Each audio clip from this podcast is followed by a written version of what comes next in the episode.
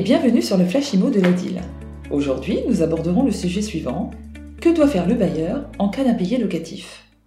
La principale obligation du locataire est de payer le loyer et les charges au terme convenu. Malheureusement, il arrive dans certains cas que le locataire soit dans l'impossibilité d'honorer ses obligations locatives. Quel comportement le bailleur doit-il adopter dans cette situation? La solution amiable. Il vous est d'abord conseillé d'engager une phase amiable que ce soit par téléphone, par courrier ou même par courriel. Le but étant pour vous d'obtenir des explications de votre locataire et par la suite envisager d'un commun accord une solution amiable.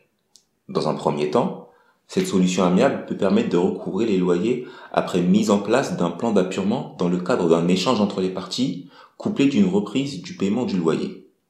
Si vous avez souscrit une assurance loyer impayée dont nous rappelons ici le caractère déductible de la cotisation lors de votre déclaration de revenus fonciers au réel, vous pouvez également déclarer le sinistre dès lors que la période de carence prévue au contrat est atteinte.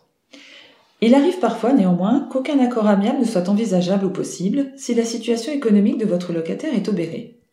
Lorsque ce cas se présente, le premier pas de la procédure consiste en l'envoi d'une mise en demeure par lettre recommandée avec accusé de réception. Dans cette lettre, vous octroyez un délai dont vous êtes le libre arbitre à votre locataire pour honorer ses obligations.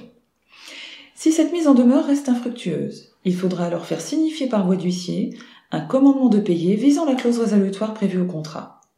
Ce commandement laissera un délai de deux mois au locataire pour régler sa dette locative.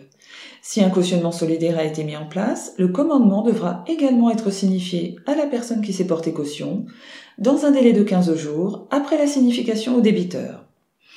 Ce délai de deux mois doit permettre de saisir les organismes dont relèvent les aides au logement, le Fonds de solidarité pour le logement ou les services sociaux compétents.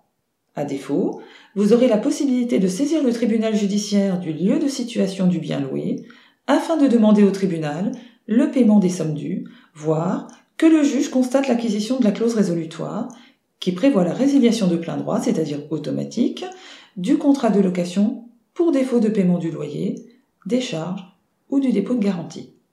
Bien qu'automatique, elle doit être validée par le juge. Vous et votre locataire serez ensuite convoqués à une audience pour présenter vos arguments. Cette audience ne pourra se dérouler qu'en respectant un délai de 4 mois minimum à compter de la délivrance du commandement de payer.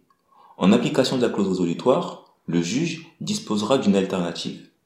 Il pourra constater immédiatement la résiliation du bail et prononcer l'expulsion du locataire ou il pourra suspendre la résiliation du bail et accorder des délais de paiement aux locataires qui pourront s'échelonner sur une durée de 36 mois maximum. Lorsqu'un impayé se présente, il faut dans un premier temps chercher à se réunir afin de trouver une solution amiable pouvant satisfaire les deux parties. Il n'est pas conseillé au bailleur d'envisager immédiatement un recours devant les tribunaux. Il est souvent dit qu'un bon compromis vaut mieux qu'un mauvais procès. Pour plus d'informations concernant l'attitude à adopter en cas d'impayé de loyer, les juristes de la DIL sont à votre disposition dans toutes les mairies d'arrondissement ou par téléphone au 01 42 79 50 50.